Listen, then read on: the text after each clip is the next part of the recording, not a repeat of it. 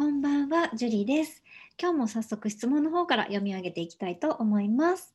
こんにちは。いつも動画を参考にさせていただいております。あ動画見てくださってありがとうございます。さて、今回思い切って相談させていただきたいのは、簡潔にまとめると、アパレル店員と付き合うにはどうすればよいかです。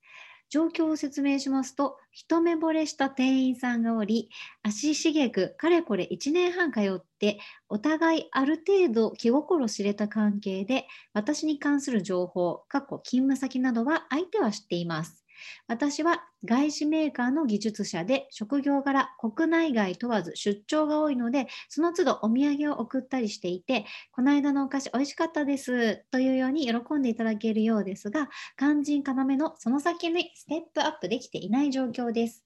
基本的な部分は多くの方のおっしゃる部分と重なり、かっこ清潔感があるなど、ある程度はクリアしている過去と思うので、動画中にありました職場以外の場所で会うについての具体的なアプローチについてご教授いただければ幸いです。また、理系の出身なので、女性受けしそうな話題とは縁遠く、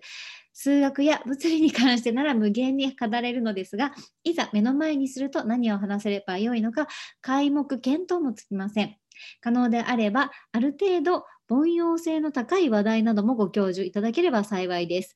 丈夫になって申し訳ありません。よろしくお願いします。という質問です。七七さんですね。ありがとうございます。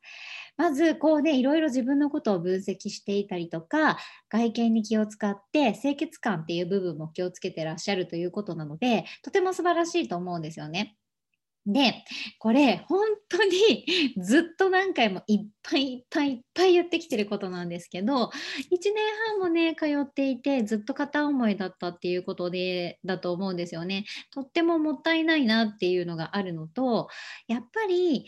これね、アパレルの店員さんとかって、まあ、いろんな人と接するわけじゃないですか。でその中で、あなた、ね、これをあの質問者様がいいなって思う人に彼氏がいるかどうかっていうのは絶対聞いてほしいんですよね。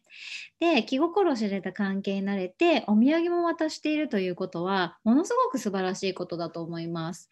で、その上で、その勢いじゃないけど、ちなみにみたいな感じで、何々さんって彼氏さんいらっしゃるんですか？っていうふうに聞く。で、彼氏がいる人をずっと好きでいて、話もできない状況だったら、この七七さんの時間がもったいないわけですよね。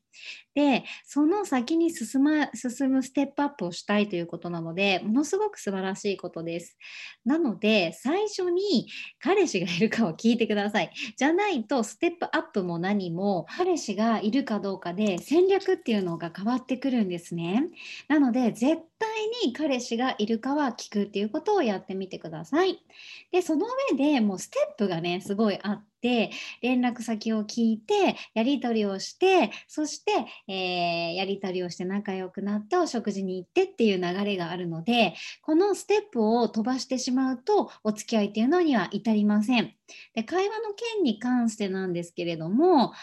そうですね 理系で、うん、物理とか数学の話はあんまり女性は好きな人はいないと思いますのでアパレル行ってるんだったらアパレルの話もいいと思いますしそのえー、お菓子渡した時にヒアリングして旅行とか好きですか？ってね聞いたりとか旅行の話とかね出張が多いんだったら得意なんじゃないですか？女性は結構ね旅行とか好きな人多かったりするので得意そうな旅行の話国内外問わずなんかね引き出しいっぱいありそうですよ七七さん。なのでその数学や物理の話ではなくてもっとねそっちの自分が得意分野えー、旅行だったりとかそういう場所とか詳しいと思いますのでそういうとこからねまずは相手に何が好きかっていうのをヒアリングして仲良くなっていただければと思います。その前に彼氏がいるかどうかを絶対に確認してください。応援してます。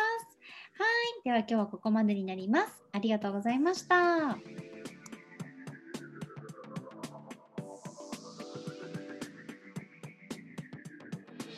の番組を聞いているあなたにプレゼントがあります。受け取り方は簡単。ネットで恋愛婚活スタイリスト樹と検索して樹のオフィシャルサイトにアクセスしてください。次にトップページの右側にある無料動画プレゼントをクリック。表示されたプレゼントフォームにメールアドレスを登録して送信するだけ。ポッドキャストでは語られない極秘テクニックをお届けします。また質問は今から申し上げるメールアドレスにお願いします。Info アットマーク juriarima.com info アットマーク juriarima.com です。この質問の際には懸命にポッドキャスト係と明記してください。それでは次の回を楽しみにしててくださいね。